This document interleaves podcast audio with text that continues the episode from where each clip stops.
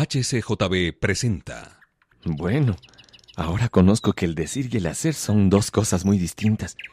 Y de aquí en adelante lo tendré más presente. En efecto, son cosas tan distintas como el alma y el cuerpo. Porque como el cuerpo sin el alma no es más que un cadáver, el alma de la religión es la parte práctica.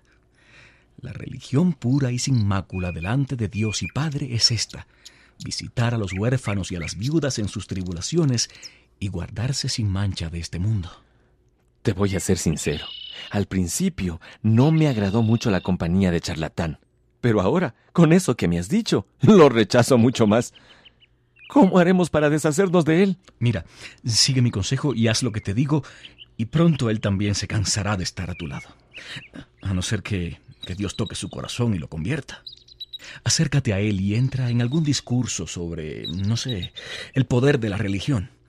Y cuando lo haya aprobado, porque así lo hará, pregúntale indirectamente si es eso lo que él practica en su corazón, en su casa y en su vida. ¿De acuerdo? Está bien claro. Así lo haré. Fiel se propone en su corazón poner a prueba a charlatán para asegurarse así de sus verdaderas intenciones.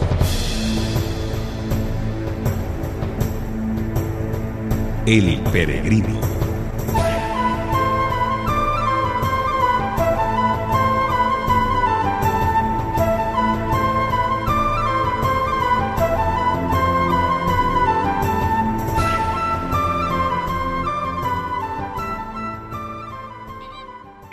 ¿Cómo le va ahora? Ay, gracias. Yo muy bien. Aunque por supuesto esperaba que habláramos un poquito más. Mm, Si usted quiere, podemos conversar ahora. Le propongo un tema. Em, ¿Cómo se manifiesta la gracia salvadora de Dios en el corazón del hombre? ¡Excelente! Mm, le diré. Primero, cuando existe la gracia de Dios en el corazón, causa en él un gran clamor contra el pecado. Segundo, Vamos despacio. Consideremos cada cosa por separado.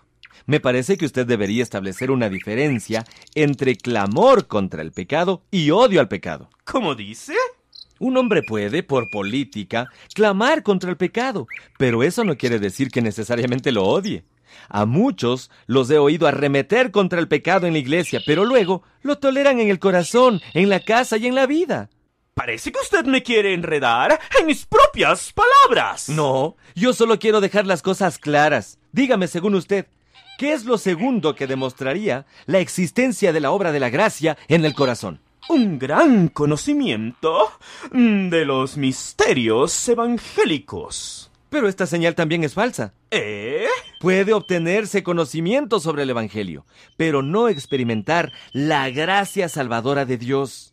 Cuando Cristo dijo, saben todas estas cosas, y los discípulos contestaron afirmativamente, les añadió, bienaventurados son si las ponen en práctica. Veo que otra vez usted está contradiciendo lo que digo. Y eso no edifica. Bueno, dejemos eso.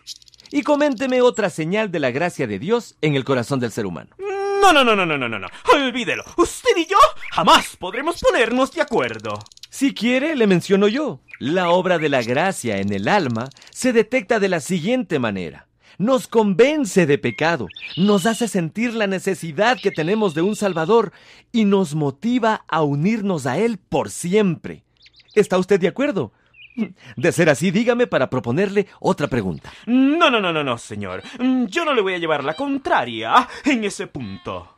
A ver, a ver, haga la segunda pregunta. Es esta. ¿Ha experimentado usted en sí mismo esta primera parte de mi descripción? ¿Dan testimonio de ello su vida y su conversación?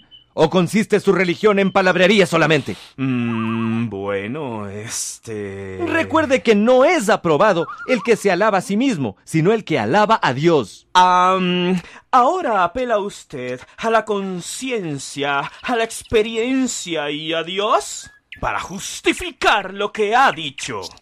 Y no me lo esperaba sinceramente. No estoy dispuesto a contestar semejantes preguntas. Mm, Yo no me considero obligado. Para decirle toda la verdad, he oído decir que usted es un hombre cuya religión consiste en palabras que se contradicen con la vida que usted lleva. ¿Cómo se atreve atreve? Señor charlatán, en usted se mezcla la religión con la taberna, la avaricia, la impureza, la calumnia, la mentira y las malas compañías. Todo se mezcla. Usted deja muy mal parada la religión. Evidentemente. Usted solo sabe escuchar chismes y hacer juicios apresurados. Así que no pasa de ser solo un melancólico regañón. ¡Que le vaya bien! Los peregrinos continuarán juntos el viaje hacia la ciudad celestial, lo cual hará menos tedioso el desierto que les aguarda.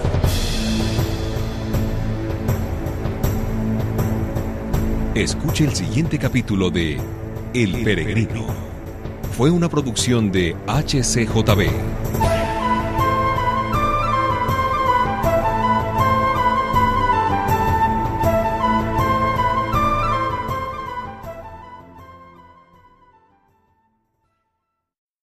Gracias por escuchar y si te gustó esto, suscríbete y considera darle me gusta a mi página de Facebook y únete a mi grupo Jesús Answers Prayer.